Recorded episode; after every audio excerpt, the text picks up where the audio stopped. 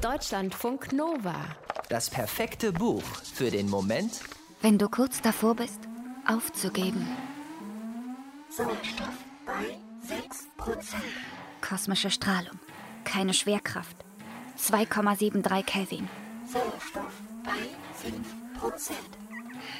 Hände und Füße schwellen sekundenschnell an. Sie erstickt und erstarrt zu Eis.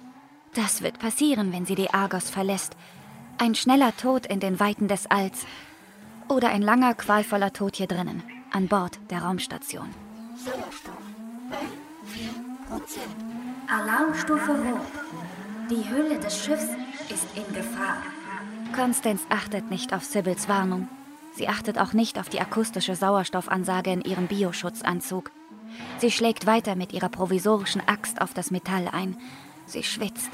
Die Haube über ihrem Kopf beschlägt und vernebelt ihr die Sicht. Aus den Sprinklerdüsen regnet es ununterbrochen auf sie herab.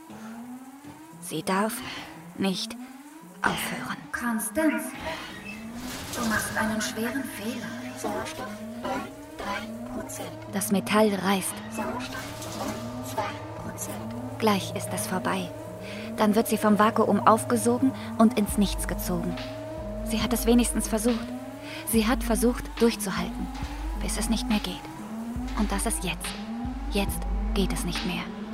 Constance holt ein letztes Mal aus und...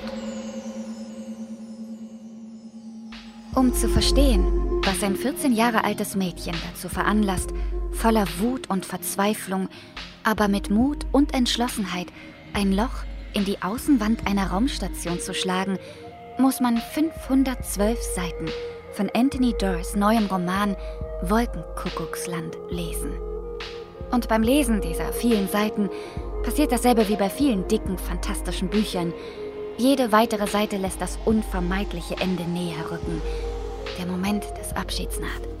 Abschied von den Figuren, die einen so lange begleitet haben. Figuren wie Constance, Gemeinsam mit ihren Eltern und 65 weiteren Menschen bewohnt sie ein interstellares Generationenschiff in Form einer Scheibe. Das Zentrum des Raumschiffs bildet Sybil, eine KI. Sie ist so etwas wie ein guter Geist, der Constance zum Beispiel daran erinnert, etwas zu essen, bevor das Licht gedimmt und schließlich für die Nachtruhe ausgeschaltet wird. Constance wurde auf der Argos geboren. Ihr Vater gehört zu den wenigen Menschen an Bord, die die Erde noch erlebt haben. Er hatte sich freiwillig für den Missionsflug gemeldet, nachdem seine Heimat von mehreren Hitzewellen komplett ausgedörrt worden war. Er ist Gärtner auf der Argos. Manchmal, wenn seine Tochter von Albträumen geplagt wird, setzt er sich mit ihr in sein Gewächshaus und erzählt ihr eine unglaubliche Geschichte von einem armen Schafhirten namens Äton. Äton träumt von einem Land, in dem nie Krieg ist, in dem niemand Hunger leidet, in dem alle Tiere gut behandelt werden und alle Pflanzen gedeihen. Um in dieses Land zu kommen, muss sich Äton in einen Vogel verwandeln, denn das Land liegt in den Wolken. Es heißt Wolkenkuckucksland. So wie Konstanz die Geschichte von Äthons Reise ins Wolkenkuckucksland immer wieder erzählt bekommen möchte, geht es auch Kindern, die lange vor ihr gelebt haben. Da ist zum Beispiel das arme Waisenkind Anna, das in der Mitte des 15. Jahrhunderts in Konstantinopel zum ersten Mal davon erfährt. In einem alten Wachturm stößt Anna auf ein Bild, das die Stadt in den Wolken zeigt. Es kann kein Zufall sein, dass ihr eines Tages ein altes Buch darüber auf Griechisch in die Hände fällt.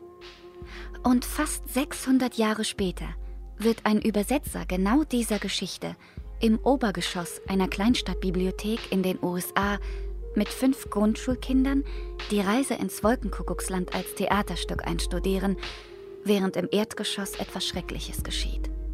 Was das ist und wie das ausgeht. Sagen wir mal so. Ohne den Mythos vom Wolkenkuckucksland würden sowohl die Kinder in der Bibliothek als auch das Waisenkind Anna in Konstantinopel und Konstanz die in einem Raumschiff gefangen ist, viel früher die Hoffnung aufgeben, dass eine Zeit kommen wird, in der fast alles wieder gut ist. Deutschlandfunk Nova